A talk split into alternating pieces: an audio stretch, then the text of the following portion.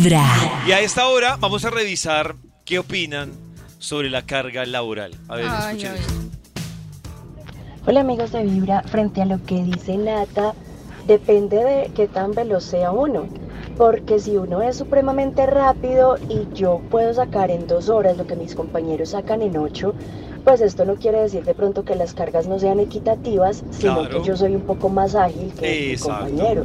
O al contrario, mi compañero puede tener una habilidad súper buena en algún tema que a mí me puede tomar cuatro o cinco horas de mi tiempo, mientras que él en una hora con una fórmula mágica, un super macro, qué sé yo, pueda sacar su trabajo y esto no quiere decir que sea algo diferente. De acuerdo con mi sé, compañera. De acuerdo. Claro, lo que dice Nata es que entonces ella termina más clavada por terminar Claro. antes, pero es que yo no lo veo así. Bueno, no sé, yo no lo veo A así. ver, ¿qué, qué más dicen por acá? Hola, yo estoy de acuerdo con Nata. A veces no es por compararse, Karencita, pero es que a veces hay compañeros que son muy, muy, muy conchudos que saben que como mi compañero me ayuda con el trabajo, entonces yo me echo las petacas para que el que acaba en dos horas o en tres horas su trabajo, le pongan mi trabajo.